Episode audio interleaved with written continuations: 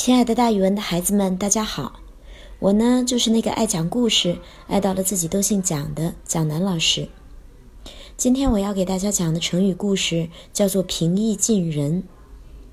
这个成语是说对人和蔼可亲，没有架子，使人容易接近。有的时候呢，也指文字很浅显，让人容易读懂。“平易近人”这个成语来源于《史记·鲁周公世家》。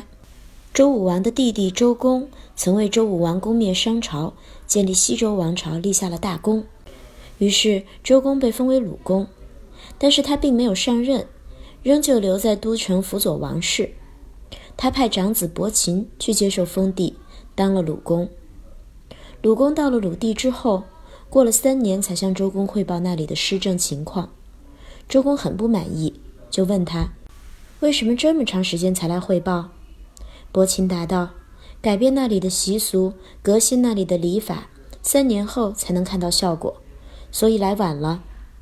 在这之前，曾辅佐文王、武王灭商有功的姜尚被封在齐地，也就是姜子牙。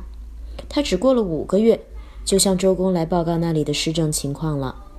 当时周公就感到很惊奇，便问他：‘你怎么这样快就报告情况了呀？’姜尚回答说。”我简化了君臣之间的礼节，一切按照当地的风俗去做，所以特别快呀。周公联想了这件事儿，又觉得伯禽过了三年之后才过来做汇报，不由叹息道：“哎，鲁国的后代便要当齐国的臣民了。因为当时江尚治理得好，平易近人，政令简约易行；而你呢，政令不简约不易行，百姓就不会对他亲近。”政治平和易行，百姓就必定会归附的。所以后来的人从这个故事里总结出了“平易近人”这四个字，表示政令平和易行。